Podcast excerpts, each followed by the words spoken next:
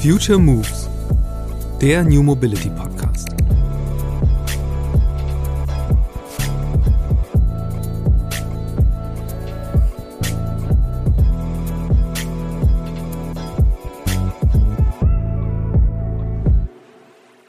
Ich merke immer mehr, dass das Thema Auto auch gerade bei der jüngeren Generation vielleicht gar nicht mehr so im Fokus steht, wie es jetzt bei uns früher war. Also früher war ja direkt mit 17, 18 hast du dir ein Auto besorgt oder war total wichtig, was du für ein Auto fährst und dass du Auto fährst. Und das hat ja schon früher angefangen mit einem Roller und so.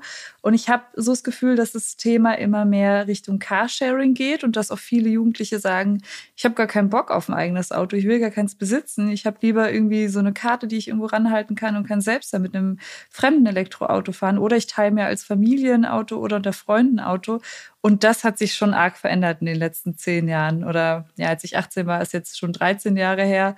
Ähm, das ist ganz anders geworden und es ist aber auch irgendwie gut, weil wir haben sehr viele Autos. Wir haben irgendwie gefühlt, glaube ich, mehr Autos als äh, Menschen im fahrfähigen Alter und das ist irgendwie auch zu viel, wenn man ehrlich ist.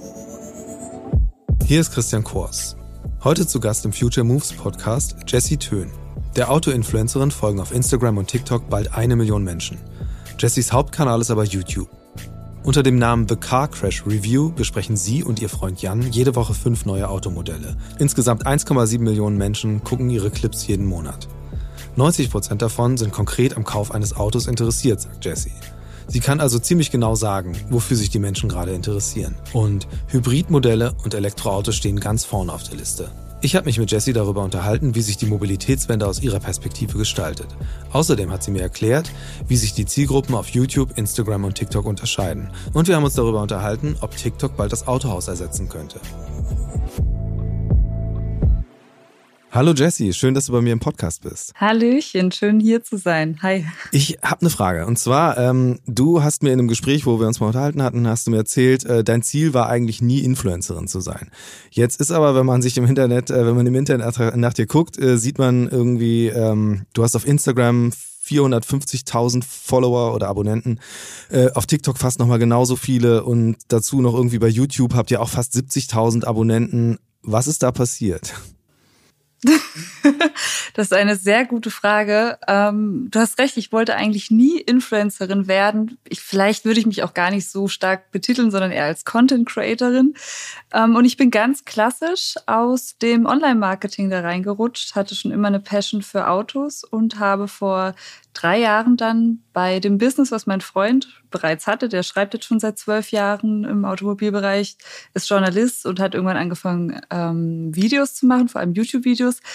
Ja, erst habe ich angefangen, ihn dann zu filmen. Erst stand ich hinter der Kamera und irgendwann hieß es dann, hey Jesse, stell dich doch auch mal vor die Kamera und erklär doch auch mal was zu den Autos, weil die interessieren dich doch genauso sehr wie auch den Jan.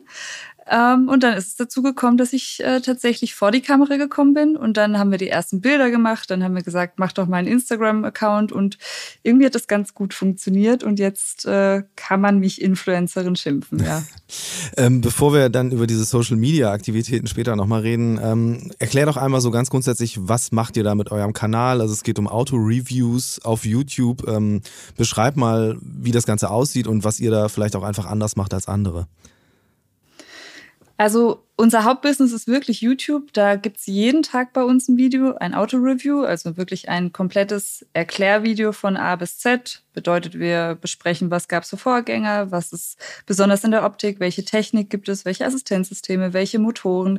Und die Videos sind so ja 30 bis 45 Minuten lang. Und der große Unterschied zu anderen ist, dass wir jeden Tag ein Video machen. Also wir sind ganz schön fleißige Bienchen, testen in der Woche dann dementsprechend auch fünf bis sechs sechs verschiedene Fahrzeuge und äh, schneiden dann auch mal nachts und dann gibt es am nächsten Tag das nächste Video, ja.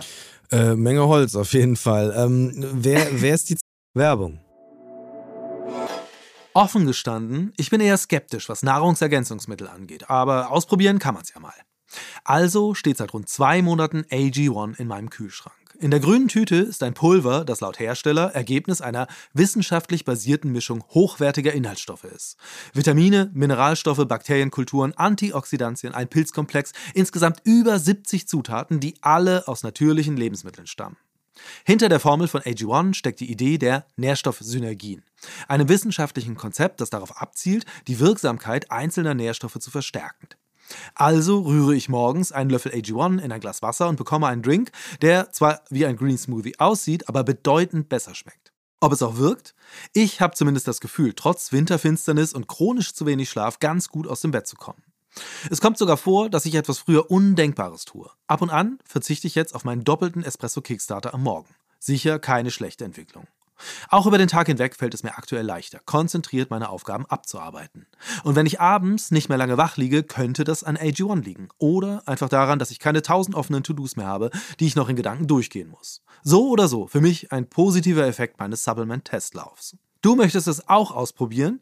Dann geh jetzt auf drinkag1.com slash futuremoves und sichere dir bei Abschluss eines monatlichen Abos einen kostenlosen Jahresvorrat an Vitamin D3 und K2 und fünf praktische AG1 Travel Packs für unterwegs im Wert von 41 Euro gratis dazu. Die Gruppe, wer guckt sich das an?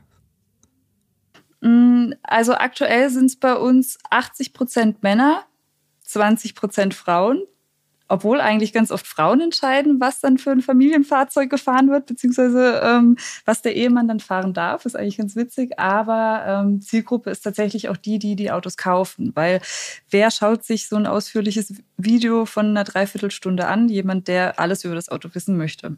Also das heißt, ich leite daraus mal ab, dass die Zahl der Abonnenten und Abonnentinnen von eurem Kanal eigentlich viel kleiner ist als die der Abrufe der einzelnen Videos.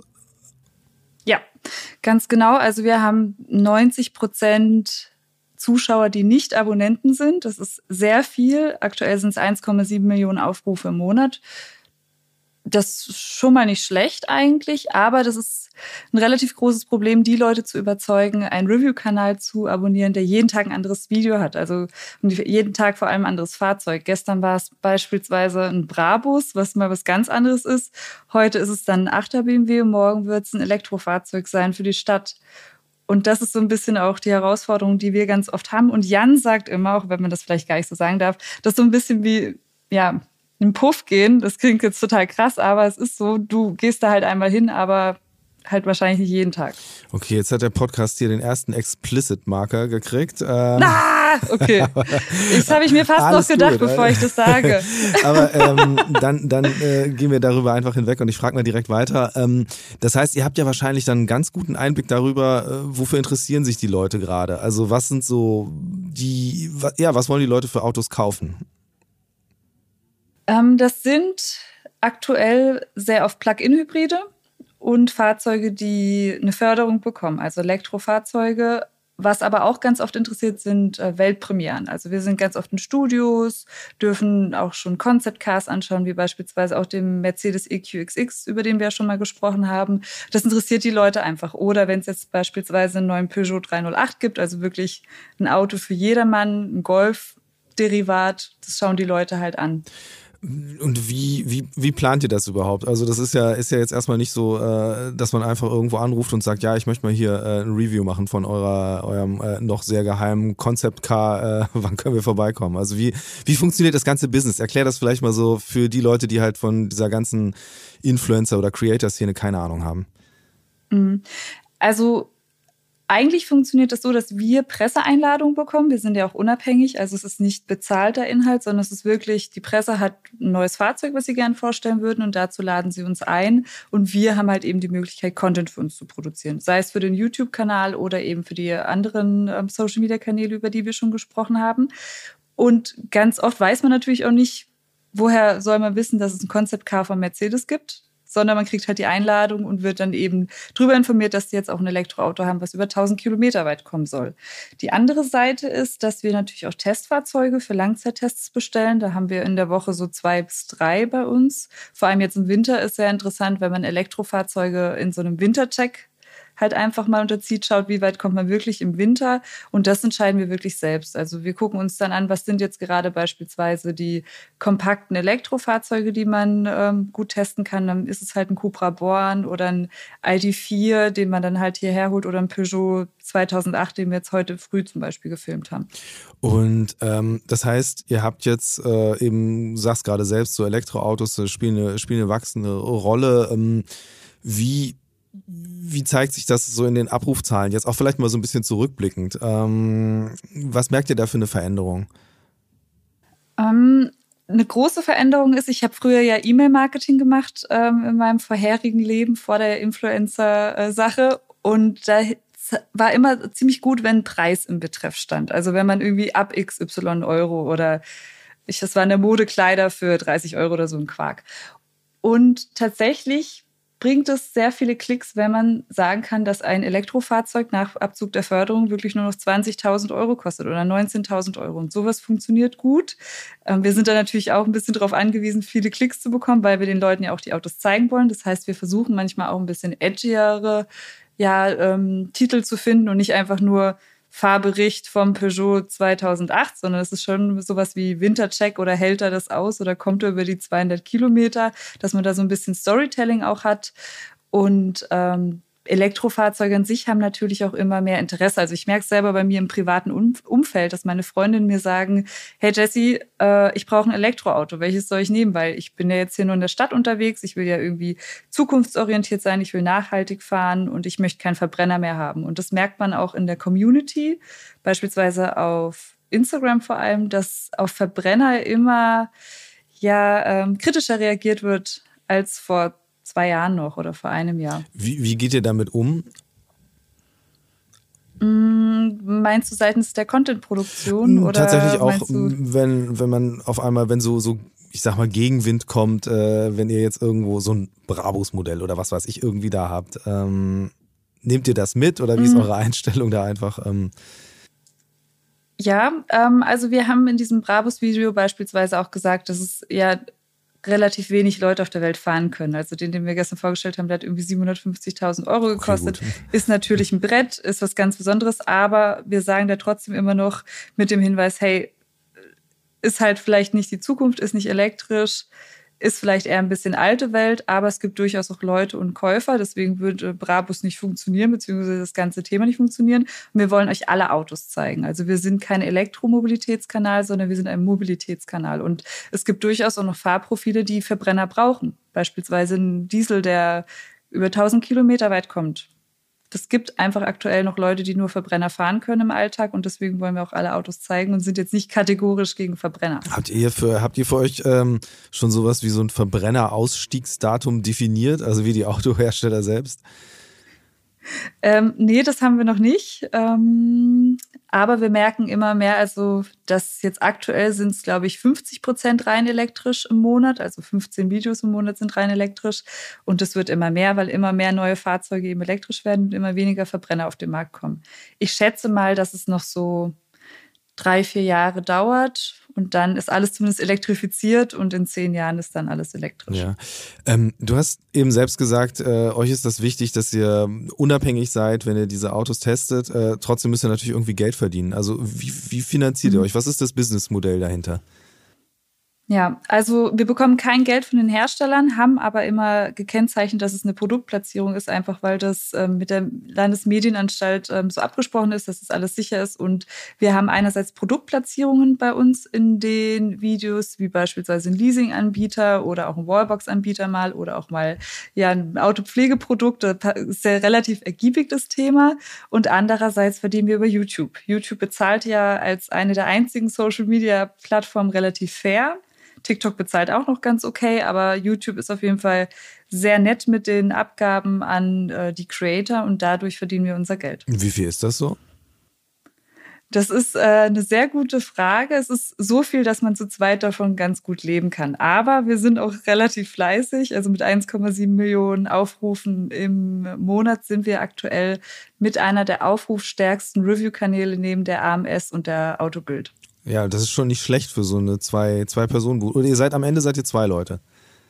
Vor der Kamera ja, aber wir haben noch drei Freischaffende, die cutten, die filmen, weil wir sind ja teilweise auch getrennt voneinander unterwegs, weil wir eben relativ viele Termine haben.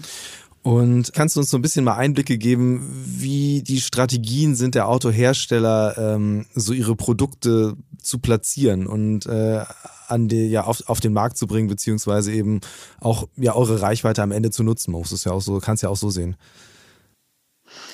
Ähm, da wir sehr viel mit der Presse zu tun haben, ist es wirklich so, dass sie sich aufteilen in Print und in Video. Und ähm, da haben wir gar nicht so viel mit Influencern zu tun oder so, oder mit dem Marketing. Das läuft dann eher so über das Paid-Thema, also wenn man wirklich bezahlt wird dafür, auf Instagram was zu posten. Und die Strategie ist da tatsächlich Reichweite, glaube ich, bei den meisten. Also die gucken wirklich, dass man ähm, relativ viele ähm, Klicks bekommt, beziehungsweise eine Community hat, die auch die Videos guckt und eben auch daran interessiert ist zu kaufen. Plus es wird halt geschaut, dass man das Auto ähm, jetzt er erklärt und er in einem journalistischen Kontext erklärt. Also wir haben beispielsweise auch immer Wettbewerber drin. Wir kritisieren auch immer Themen, wenn es was zu kritisieren gibt. Und eigentlich gibt es immer was zu meckern bei Autos und wenn es am Ende der Preis ist. Ähm, und vor allem wird geschaut, dass man da einen fairen Umgang miteinander hat. Also wir zerreißen keine Autos komplett, weil heutzutage fahren alle Autos und alle Autos sind auch in Ordnung. Und wenn es Probleme gibt, spricht man mit den Herstellern drüber oder ja, spricht es dann tatsächlich auch an im Video, aber man ist halt fair zueinander. Mhm. Habt ihr, habt ihr auch mal überlegt, andere Fahrzeugkategorien mit aufzunehmen? Ja, ich habe einen Fahrrad, einen E-Bike-Test gemacht. Ähm, hat okay funktioniert, aber man merkt dann doch schon schnell, dass man dann kein Spezialist auf dem Bereich ist. Ne? Und ähm, es wäre total vermessen zu sagen, man reviewt dann irgendwie alles, sondern man braucht dann wirklich Erfahrung da drin. Das hat auch ganz okay funktioniert. Es war halt eher so ein ich bin halt ein Mädel und ich hätte gern ein Citybike und da gibt's halt das und das würde ich jetzt gerne mal testen. Aber ich, wir bleiben schon bei Autos, weil das einfach unsere Kernkompetenz ist und wir sind ja The Car Crash Review und äh, deshalb sollten wir auch bei Autos bleiben. Und ähm, wenn man sich die Videos anguckt, sieht man ja, dass du wirklich, äh, oft ist das ja also mit relativ wenigen Schnitten äh, durchgefilmt mhm. und äh, eine unglaubliche Menge von Zahlen und Details steckt da drin. Ich frage mich, wie merkst du dir das eigentlich alles? Ähm, das ist äh, eine gute Frage. Also erstmal vielleicht zum Filmen. Wir filmen in One-Takes. Also wir fangen vorne an, machen unsere Einleitung. Gibt es einen kleinen Carporn, der später geschnitten wird. Wir laufen zum Auto und haben dann einen Redanteil von 16, 17 Minuten am Stück. Und wie kann man sich das merken? Also Jan ist ja noch ein viel größerer Profi als ich, ähm, was das Thema Automobil angeht. Aber man wächst da irgendwie so rein und äh, es ist halt auch Interesse, ne? Weil wenn du irgendwie wissen möchtest, wie weit kommst du mit dem Auto, wie viel PS hat er jetzt, was gibt's denn noch für Motoren? Und wenn du dich da zwei, drei Stunden beschäftigst, und das machen wir vor jedem Video auf jeden Fall nochmal, also auf technischer Basis und vor allem auch auf Datenbasis, dann kannst du das eigentlich auch relativ schnell auswendig. Also es ist wie in der Schule früher, wenn man was interessant fand, konnte man das. Und wenn irgendwie so was Blödes dabei war, wie bei Chemie oder sowas bei mir, dann hätte ich auch ewig lernen können. Das wird einfach nichts. Ja, auswendig lernen hat bei mir jetzt nie so gut funktioniert, egal worum es genau. ging. Aber ähm, lass uns mal über die einzelnen Plattformen sprechen. Ähm, also klar, ihr macht die Videos, das ist sozusagen das, das Kernprodukt, das ihr habt. Darum gruppieren sich die anderen Sachen. Ähm, wie bindet ihr dann die Instagram und vor allem auch TikTok-Kanäle mit ein? Und we wen sprecht ihr da eigentlich an? Weil TikTok, also würde ich jetzt sagen, sind eher weniger die direkten Kaufinteressenten für Autos. Mhm. Ja, ich, was ich ganz gut bei uns finde, also ich kenne das früher noch aus dem Online-Marketing, zumindest ist es ja jetzt auch schon drei, vier Jahre her, aber dieses Attributionsmodell sagt ja eigentlich auch, dass es wirklich ja nicht nur am Ende bei der Kaufentscheidung, wo wir mit den YouTube-Videos dann irgendwie angreifen, entscheidend sind, sondern auch schon bei der Brand Awareness. Wir sind schon dabei, dass wir halt irgendwie die Leute nochmal dran erinnern, äh, guck mal, da gibt es doch irgendwie nochmal einen neuen Golf oder da gibt es doch einen neuen Peugeot 308 oder ah, Elektromobilität könnte ja für mich auch interessant sein. Also wir geben Incentives in verschiedenen Bereichen. Das würde ich sagen, ist eher auf Instagram oder eben auch auf TikTok der Fall tatsächlich, auch für die zukünftigen äh, Kundengruppen. Aber die Kaufentscheidung Entscheidung, das letzte, der letzte Schritt bei der Attribution funktioniert dann ja bei YouTube. Hm. Und ähm, auf LinkedIn bist du ja auch aktiv, aber das unterscheidet sich dann schon irgendwie. Wie, ist, wie nutzt du LinkedIn? Oh, das ist eine gute Frage. Es ist eher so ein private, privater Gebrauch. Also es ist wirklich um Connections mit den ganzen Herstellern, Pressekollegen, aber auch Kollegen vor der Kamera, Kooperationspartnern. Also LinkedIn ist für mich wirklich privat und keine soziale äh, Plattform, um irgendwie zu zeigen, was wir alles machen. Ja. Äh, gut, privat, also da sieht man schon, das Privat und das Berufliche läuft äh, ziemlich in eins bei euch. Ähm, ein Thema, ein Thema, das natürlich irgendwie doch äh, interessant ist. Also du hast selbst gesagt, so du bist ein Mädel, das sich ein Citybike kaufen wollte eben. Ähm, mhm. Und gerade wenn es um das Thema Auto geht, geht gibt es ja auch unglaublich viele Hater. Also überhaupt oder Fußball ist ja so das klassische Beispiel, wo gerade Frauen es äh, unglaublich schwer haben konnten. Es war mal ein kleiner Versprecher da drin oder so und das wird eine Karriere lang nachgetragen. Ähm, wie ist das bei dir gewesen, als du angefangen hast, Videos zu machen? Und auf einmal, weil den Kanal gibt es ja schon lange, hattest du gesagt, und auf einmal taucht da eine Frau ja. auf und ähm, ja. Das ist am Anfang eigentlich eher Segen als Fluch gewesen, weil man Frauen auch vielleicht mehr verzeiht. Ich habe auch ganz oft das Gefühl, dass wenn wir Videos machen, dass äh, Jan dort, wenn er einen Fehler einbaut, deutlich mehr gehatet wird als ich wenn es um inhaltliche Themen geht, wenn es aber generell um dieses Gender-Thema geht, ist eigentlich jeden Tag ein Kommentar dabei von wegen, eine Frau gehört an den Herd, stell doch lieber Schminke vor oder so. Aber das ist, das würde bei egal was passieren. Also das ist dann eher Frauenfeindlichkeit. Wenn es aber ums Fachliche geht, habe ich eigentlich von Anfang an einerseits natürlich Jan als Unterstützung gehabt, weil der hört natürlich auch zu und wenn da Fehler passieren, kannst du die auch noch rausschneiden. Das ist mein großes Glück gewesen. Und mittlerweile sind wir da so fest und so eingespielt, wie du ja schon gesagt hast, wenn du jeden Tag ein Video machst, da passiert mal ein Fehler, dann stehen wir auch mal offen dazu, auch wenn wir das so schneiden und hochladen, aber da wird man nicht deswegen zerrissen. Aber äh, diese ganzen, ich sag mal jetzt bewusst Belästigungen, Ermüdet das nicht auch mit der Zeit? Also wie gehst du damit um? Kannst du das einfach so ignorieren und sagst, ja, ist halt immer einer dabei, ein Trottel? Ja, also eigentlich kann ich bis jetzt erstaunlicherweise, und das war auch mit einem Grund, warum ich gesagt habe, ich hätte mir nie vorstellen können, Influencerin zu sein, weil das ja oft auch mit beleidigenden Inhalten ähm, zusammensteht, dass interessiert mich wirklich überhaupt nicht, weil das sind ganz oft wahrscheinlich Leute, die unzufrieden sind, die sowas schreiben oder die mich einfach nicht leiden können. Das ist ja auch vollkommen legitim und dann kann man aber dieses Video ausmachen und muss jemanden nicht beleidigen. Ähm, und einmal gab es wirklich so eine Situation, wo ich gedacht habe, oh, ja, das ist jetzt ein bisschen gruselig, als wirklich jemand äh, mir geschrieben hat, er würde mich umbringen wollen. Also das ist äh, richtig krass gewesen. Aber ähm, ja, das, das war dann erstmal ganz kurz komisch, aber dann war es eigentlich auch wieder weg, weil das, wir haben so viel, so viele Kommentare am Tag. Das war wirklich so nach drei Jahren ein so ein komisches, verrücktes, äh, schlimmes Kommentar, dass ich sagen kann, das ist jetzt echt noch verschmerzbar. Äh, ich, trotzdem Respekt, das auszuhalten. Also ich stelle mir das wirklich äh, teilweise heftig vor. Ähm, Lass uns vielleicht mal so ein bisschen äh, jetzt von, von, von eurem Kernbusiness äh, einen Blick etwas weiter wegheben. Also Future Moves, bei uns geht's ja um die Transformation, Digitalisierung der ganzen Branche. Ähm, jetzt du als jemand, der ja ähm, sehr eng da dran hängt, was für neue Produkte auf den Markt kommen, wie gestalten die sich, wie verändern die sich, wo du jetzt selbst sagst, dass einfach 50 Prozent der Produkte, die ja dann über euch sozusagen den Weg zum Endkunden finden, sind gerade Elektroautos, was ja wirklich eine wahnsinnig hohe Zahl ist. Ähm, Was stellst du fest, wie verändert sich, wie verändern sich Autos? Ähm, das erste ist, dass sie sich optisch verändern. Also es geht wirklich mehr darum, ein effizientes Fahrzeug zu bauen, wie jetzt beispielsweise den Mercedes EQS. Das ist ja ein sehr ungewohntes Design im ersten Schritt, weil es ja so seifenförmig ist. Es soll einen sehr niedrigen CW-Wert haben.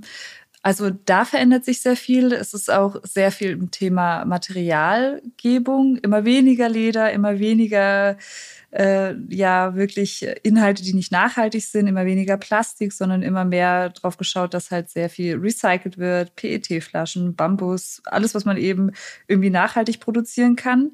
Und das andere, wie sich Mobilität verändert, ist äh, Mobilitätskonzepte. Also es geht wirklich darum, dass man vielleicht auch mal in Richtung Autoabos denkt. Es gibt Autohersteller, die einfach nur Autos im monatlichen Bezahlvorgang anbieten, aber nicht mehr zum Kauf, wie beispielsweise Link Co. Die kann man zwar kaufen, aber das Hauptgeschäft ist wirklich, die zu vermieten, was ich sehr interessant finde.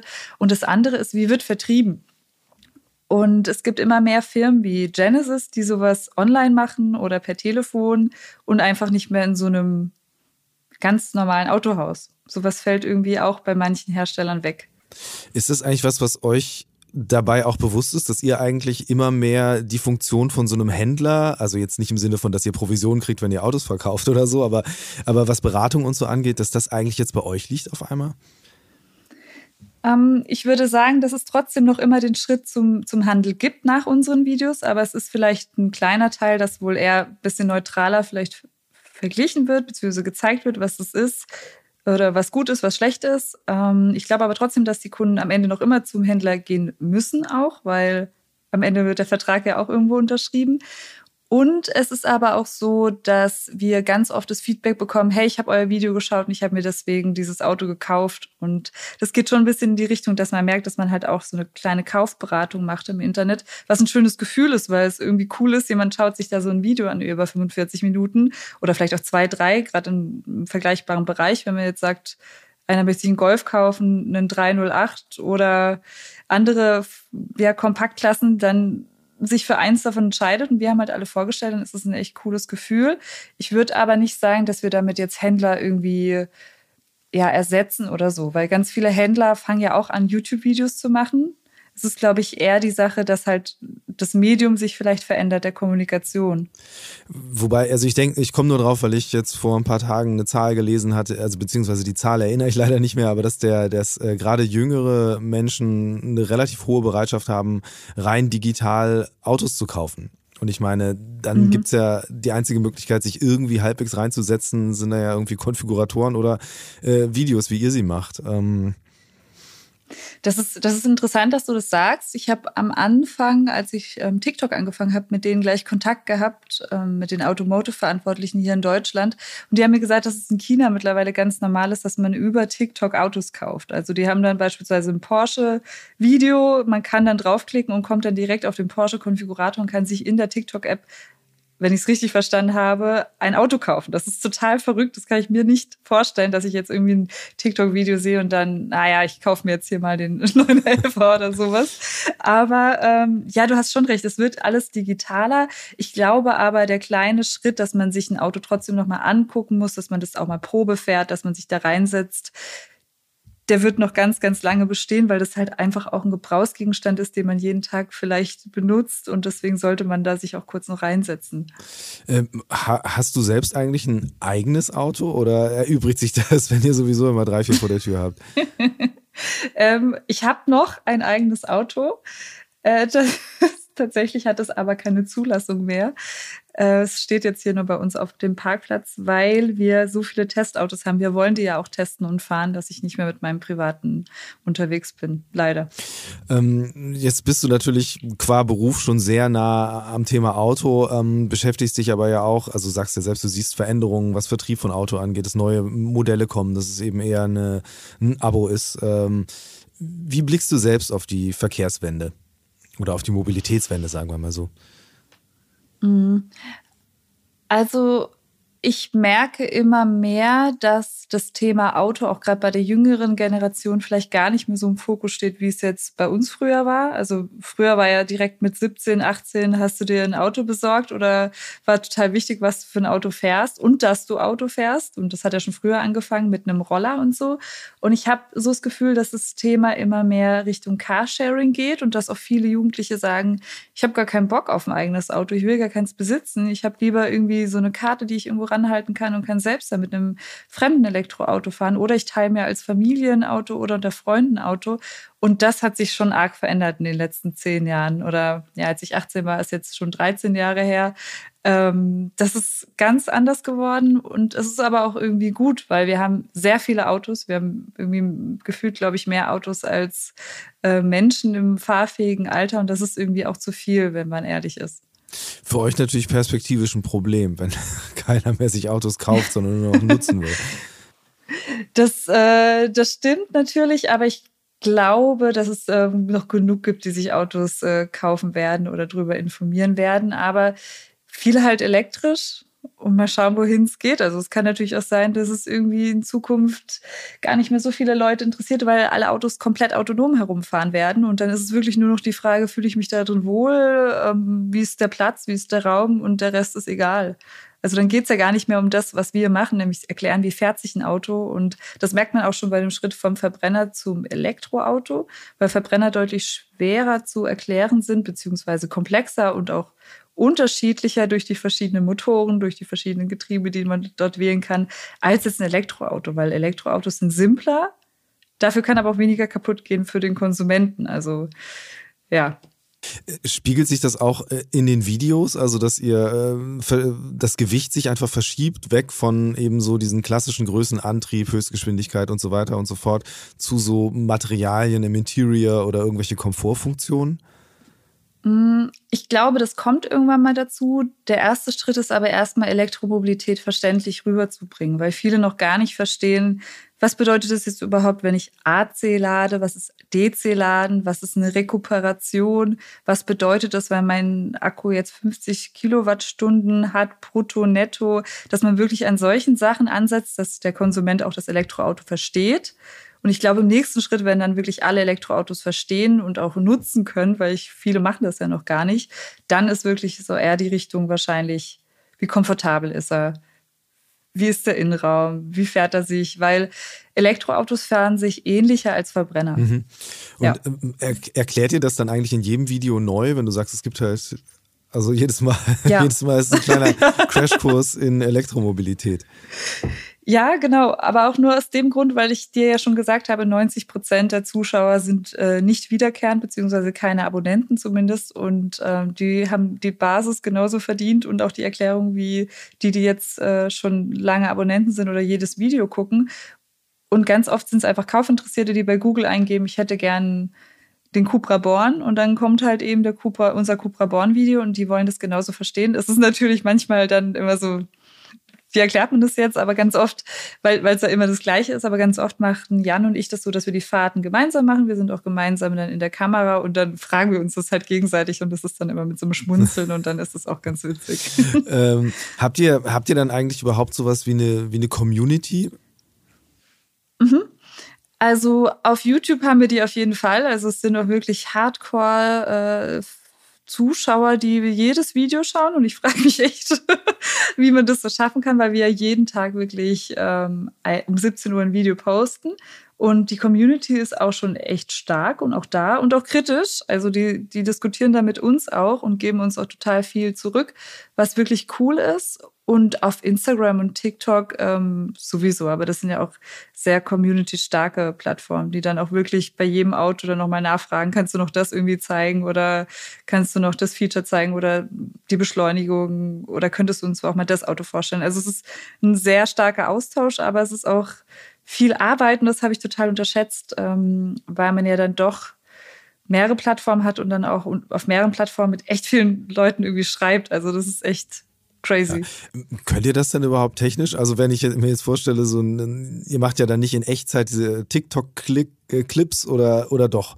Und dann quasi dreht ihr zwischendurch euer Video und wenn dann Nachfragen sind, dann guckt man sich nochmal irgendwie äh, die Rücksitzbank nochmal genau an oder ähm, wir machen das, also manchmal machen wir das so, dass wir so Footage-Aufnahmen aufnehmen von, von dem Auto. Und wenn dann Fragen sind, nimm halt die Footage-Aufnahmen. Und bei TikTok kannst du dich auch in so ein Greenscreen noch reinmachen und kannst da was drauf antworten. Oder wir machen das einfach nur per Schriftform, aber das, das ist schon easy. Und wenn wir produzieren, dann, also heute wäre beispielsweise das, der Peugeot gewesen. Also wir bereiten uns vor, wir fahren raus, wir machen das YouTube-Video, produzieren aber gleichzeitig eben auch gleich Fotomaterial, Hochkant-Videomaterial, dass man halt dieses ganze Auto einmal äh, rundrum für alle Kanäle eben hat. Und jetzt um nochmal wirklich bei, dem, bei der Vergleichbarkeit der, dieser einzelnen Kanäle, Plattformen zu bleiben, ähm, auch wenn du selbst sagst, du kannst dir das nicht wirklich vorstellen, einen neuen Elber über TikTok zu kaufen, aber äh, das ist ja schon mhm. was, was zunimmt, dieses Social Shopping und diese ganzen, ähm, diese Verquickung von, äh, von Live-Formaten mit den Möglichkeiten, ähm, Dinge zu kaufen. Also stellt ihr eine Veränderung auch fest, was die Relevanz angeht von den Plattformen? Für uns, die Zuschauer oder Hersteller? Äh, für alle drei, gerne hintereinander weg. Für alle drei.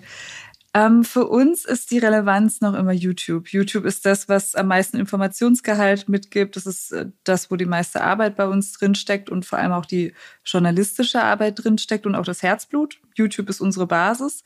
Für die Hersteller ist es zunehmend auch Instagram, für viele auch TikTok, weil viele Autohersteller da jetzt reinkommen. Aber die Basis ist trotzdem noch immer der Bericht, den wir zu dem Auto liefern auf YouTube.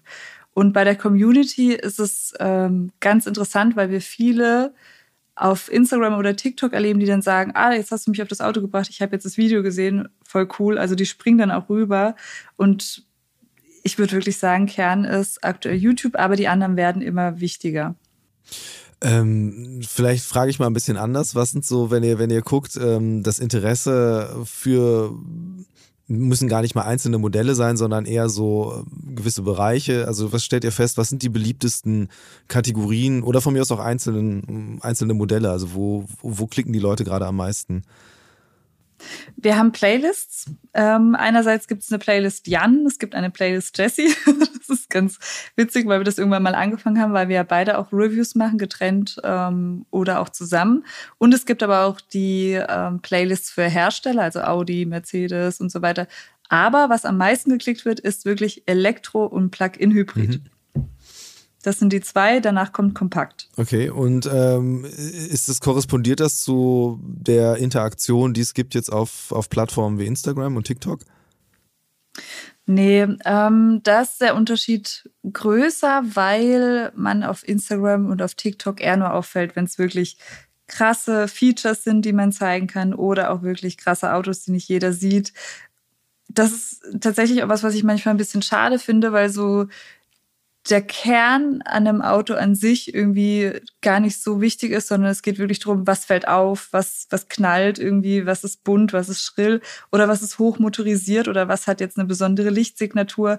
Das sind so kleine Dinge, die man irgendwie aus einem Auto rauspickt, aber es geht ganz selten wirklich ums große Ganze. Und ein kleines Beispiel wäre beispielsweise, wir hatten jetzt einen Dacia Sandero bei uns. Ist ein großartiges Auto, super bezahlbar, super solide aber ich wüsste nicht, was da auf TikTok und auf Instagram wirklich knallen sollte, weil es ist halt ein ganz normales Auto und da ist jetzt keiner, der dann dran hängen bleibt und, und dem Algorithmus dann irgendwie sein Interesse schenkt und der Algorithmus denkt sich, oh, das geht aber hier mega ab, das schauen sich die Leute öfter an. Das finde ich ein bisschen schade, aber es ist halt, ja, leider eine andere, eine, ja, eine andere Herangehensweise. Auch je nachdem, wie wir den Content aufnehmen. Also Vernunftautos funktionieren nicht so gut, sozusagen. Leider nicht, nee. Hm. Wir haben eine Rubrik bei uns in, äh, im Podcast, äh, die heißt Mix der Woche. Ähm, da geht es darum, dass ich äh, meine Gäste bitte mal zu erklären, wie sie sich so in der vergangenen Woche bewegt haben, mit welchen, ja, welchen Fortbewegungsmitteln. Jetzt nehme ich mal an, dass einfach bei euch sehr, sehr, sehr, sehr viel Auto dabei ist. Deswegen äh, mhm. macht es wahrscheinlich Sinn, das auch ein bisschen zu öffnen und vielleicht jetzt mal ähm, den Horizont zu erweitern, jetzt auf schon eher Monate oder auch Jahre letztlich. Äh, wie verändert sich dein oder verändert sich dein Mobilitätsverhalten? Jetzt mal abseits dessen, wo man sagt, das ist halt wirklich Arbeit, Arbeit. Mhm. Also, was ich zuerst gemerkt habe, ist, dass ich mir ein Fahrrad irgendwie äh, zugelegt habe, um auch mal Fahrrad zu fahren, um auch mal wegzukommen von dem Autothema. Das ist schon relativ äh, viel Auto und aber auch weil man viel flexibler ist. Also ich habe jetzt irgendwie mit dem Fahrrad 15 Minuten, dann bin ich in der Innenstadt hier bei uns. Das ist viel flexibler. Ich muss vor allem keinen Parkplatz suchen. Früher war mir das egal. Ich habe auch noch eine Viertelstunde einen Parkplatz gesucht. Und ähm, das hat sich bei mir so ein bisschen verändert, dass ich mal manchmal auch versuche, mir autofreie Pausen zu gönnen. So wie andere ähm, handyfreie Phasen hast du dann autofreie Genau, Phasen. ja, wie andere auch. genau, das, das mache ich manchmal. Ähm, sonst hat sich eigentlich bei uns nur verändert, dass wir manchmal, wenn wir Langstrecken fahren und ein Elektroauto dabei haben, anders planen müssen. Also mit einem Verbrenner kannst du ja einfach drauf los und äh, du hast ja irgendwie alle 20, 30, 40 Kilometer eine Tankstelle. Das ist da dann halt ein bisschen anders und es bedeutet auch ein bisschen Vorbereitung. Am Anfang war ich ein bisschen ähm, ja, skeptisch nicht, aber ich hatte ein bisschen Angst. Aber mittlerweile haben wir auch Langstrecken, die wir einfach mit reinen Elektroautos machen, weil wir jetzt beispielsweise auch viele Fahrzeugproduktionen, ich habe es ja am Anfang gesagt, jetzt in Hamburg haben und das ist jetzt von uns aus eine längere Strecke. Oder wir fahren auch Zug. Auch wenn das manchmal oft schief geht, aber wir fahren auch relativ oft Zug. Aber ihr gebt, ihr, ihr gebt der Bahn eine Chance immer wieder. Das ist doch gut. Ja. ähm, wenn, wenn du jetzt überhaupt über Autos sprichst, also du hast ja, hast ja eben schon eine sehr lange Faszination dafür, die ja auf jeden Fall begonnen hat, bevor Elektromobilität irgendwie ein wirkliches Thema war. Wie hat das angefangen? Das ist eine sehr gute Frage. Es hat eigentlich angefangen damit, dass ich damals schon meinem ersten Auto total entgegengefiebert habe. Es war jetzt kein großartig krasses Auto. Ich hatte einen Fiat Uno, ähm, Baujahr 91, fand den aber so toll. Und irgendwie hat sich das dann immer gesteigert und ich wollte mir dann unbedingt mal einen Audi S3 kaufen können und ich wollte mir dann Mini Cooper S und ich wollte verschiedene Autos fahren. Das war halt für mich schon immer so ein, so ein Thema, dass ich Autos faszinierend fand. Nicht in die Richtung, dass ich irgendwie so Tuning oder so geil fand, sondern einfach irgendwie auch das Thema, es gibt für jeden passendes Auto. Für mich waren es oft irgendwie relativ kleine Autos oder ein bisschen schnellere Autos, die mehr Spaß machen. Ich habe es bei meinem Papa ganz oft ähm, miterlebt, der ist ja Handwerker, der hat ganz anderen Anspruch an Autos gehabt, die müssen viel Platz haben, die müssen komfortabel sein, wenn ich länger weg war. Die müssen aber auch robust sein. Und meine Mama ist ja eher so die Richtung gewesen, ein ruhiges, komfortables, leises Auto. Und das hat mich irgendwie fasziniert, schon immer hatte dann auch ähm, zwischenzeitlich einen Smart, den ich total cool fand. Und aber immer kleine, spritzige Autos hauptsächlich, die relativ leicht sind. Ähm, und dann hat sich das tatsächlich ja so entwickelt, wie ich schon erzählt habe, dass ich auch mal irgendwann beruflich was mit Autos machen konnte. Und das hätte ich mir nicht erträumt, aber jetzt ist es so. Hat sich, hat sich äh, deine, deine, deine Lieblingsautokategorie dadurch eigentlich auch verändert? Ähm, ja, das ist eine gute Frage und eine berechtigte Frage. Ähm, der Horizont wird halt weiter. Also früher war das Wenn dann so. Wenn man Rolls Royce gesessen hat oder was meinst du? ja, nee, um Gottes Willen, das wäre absolut kein Auto für mich. das ist einfach viel zu teuer, viel zu drüber, viel zu luxuriös. Das hat natürlich seine Kundengruppe und seine Zielgruppe, aber man ähm, durstet eher nach besonderen Autos. Ne? Also nach Autos, die man nicht so oft sieht oder die man noch nicht so oft gefahren ist und auch vor allem ja nach äh, nach Neuerungen so ein bisschen. Ne? Also das ist so das, was sich verändert. Und früher war es bei mir so mein Audi S3 war so mein heiliges Auto und ja, das äh, ist noch immer ein schönes Auto, aber man hat halt äh, viel mehr gesehen. Andererseits setzt man es auch ins Verhältnis und wie ich dir gesagt habe, dieser Dacia Sandero ist für mich mittlerweile ein Auto, was so von so ein gutes Fundament ist und so viel mit sich gibt. Früher hätte ich gesagt, ach so ein Dacia, so, weißt du, also es, es, verändert sich auch so ein bisschen, ähm, wie viel Respekt man auch vor einem Auto hat, weil man halt auch oft sieht, was passiert dahinter, wie viele Leute arbeiten da dran, dass da so ein Auto steht, wie viel wird da dran ja vorher geforscht, dass es genau so fährt, wie wird es abgestimmt vom Fahrwerk, vom, vom, von der Lenkung und man hat so diese ganz schlimm, diese Arroganz, die man manchmal so hat, wenn man nicht so viel davon weiß, die verliert man. Ja. Ähm spannendes Thema, das ja so ein, so ein bisschen auch daran hängt, vor allen Dingen auch an dem, was du eben meintest, Elektroautos fahren sich gar nicht so unterschiedlich. Ähm, mhm. Wenn, wenn du jetzt guckst, so wie, wie Leute reagieren, auf was reagieren Leute dann gerade, gerade jüngere, ähm, jüngere Follower von euch, was glaubst du, in welche Richtung entwickelt sich diese ganze, ganze Autobranche? Wie sehen Autos, wie müssen Autos künftig aussehen oder wo, wo holt man denn dieses Neue her? Also ich, ich habe dir ja schon mal gesagt, für mich ist jetzt Licht das neue Chrom. Also es passiert immer mehr mit Licht, immer mehr mit, mit Farben. Und da äh, hat sich einiges getan und immer weniger mit Sound. Also ich habe auch so das Gefühl, wenn man mal mit einem etwas hochmotorisierten Auto irgendwo rumfährt und es ist lauter, dann ist die Reaktion auf keinen Fall mehr so wie vor fünf Jahren, dass irgendwie die Leute gesagt haben, hey, ja, cool, sondern es ist eher so, hier, no way, äh, was soll denn die Scheiße, du, äh, Entschuldigung, jetzt habe ich böse, was soll denn das, das sagen die dann. Ja, äh, sorry. und die also diese Reaktion auf, auf, auf Verbrenner hat sich verändert, vor allem auf laute, prollige Verbrenner hat sich stark verändert. Und was auch oft auffällt, ist einfach ja ein ganz besonderes explosives Design. Also so ein Audi e-tron GT beispielsweise, der fällt schon sehr auf, weil das halt ein besonderes Design ist. Aber es ist halt nicht mehr laut. Also es fällt nicht mehr über den Ton auf, sondern es ist wirklich die Optik, die auffällt. Ist ja auch was, was man beobachten kann. Das ist wirklich, äh, ähm, ja, man könnte ja sagen, dass es, es auf jeden Fall von allen Herstellern irgendwie auch exzentrischere Modelle gibt. Also ist das, ist das eigentlich, eine, ja. hängt das auch mit, mit der Instagrammabilität zusammen oder so? Kann man das, also ist das was, was du auch so sehen würdest?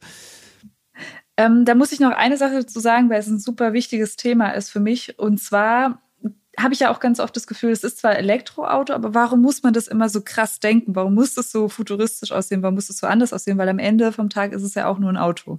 Und wir haben ja schon ganz lange Autos gebaut oder es wurden Autos gebaut. Wir mochten Autos aus bestimmten Gründen.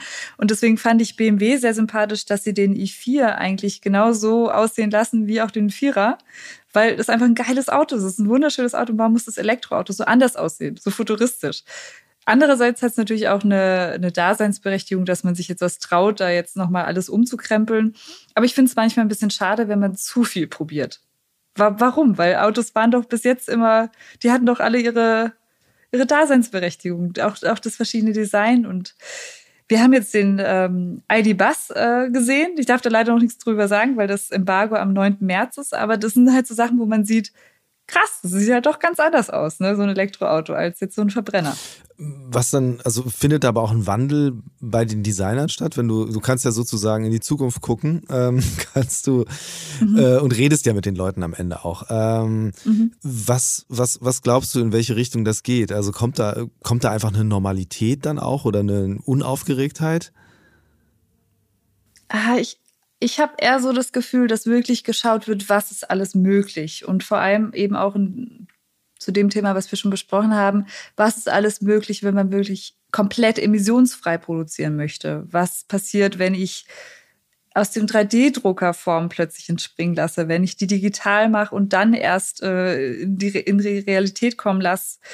Und das ist schon anders, weil viele Dinge ja sehr zukunftsorientiert gedacht werden. Zum Beispiel, dass man biomische Formen nimmt und äh, nicht mehr so, wie man Autos bisher gebaut hat. Wie werden Autos leicht zum Beispiel? Ist ja auch bei Elektroautos ein großes Thema, weil Akkus sind per se sehr schwer aktuell noch. Also so ein Akku wiegt zwischen 400 und 900 Kilo, je nachdem, wie groß der ist. Das ist verdammt viel.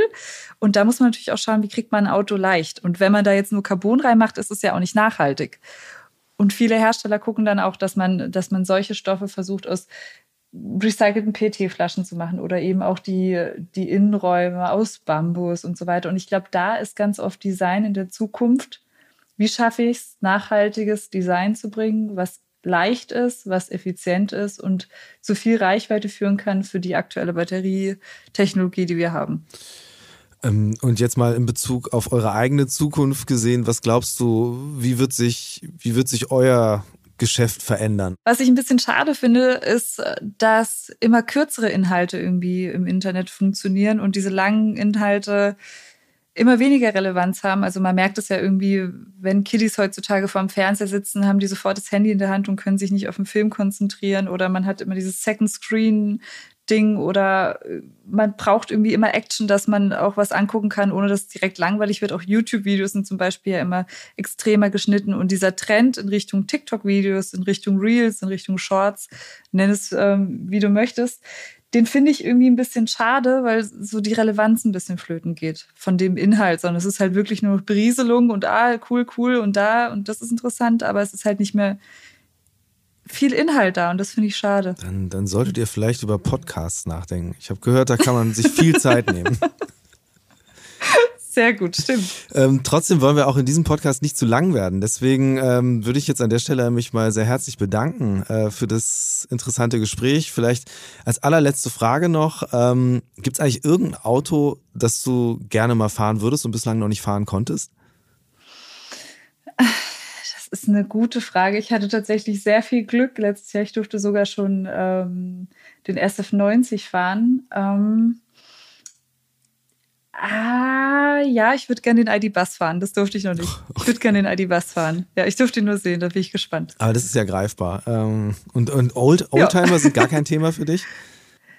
Ähm, für mich nicht so, für Jan total. Also Jan ist ein riesen Oldtimer-Fan. Wenn du den das fragen würdest, ähm, würdest du diesen Podcast auf jeden Fall nicht jetzt beenden können, sondern er würde dir jetzt eine Stunde was zu erzählen. Für mich sind es eher neue Autos, die äh, wirklich interessant sind, ja. Genau. Und wir wollen ja auch in die Zukunft gucken hier bei Future Moves. Von daher würde ich sagen, machen wir jetzt Schluss und gucken, was da alles weitere kommt. Herzlichen Dank. Dankeschön. Future Moves ein Podcast von OMR und Hamburg Messe und Kongress.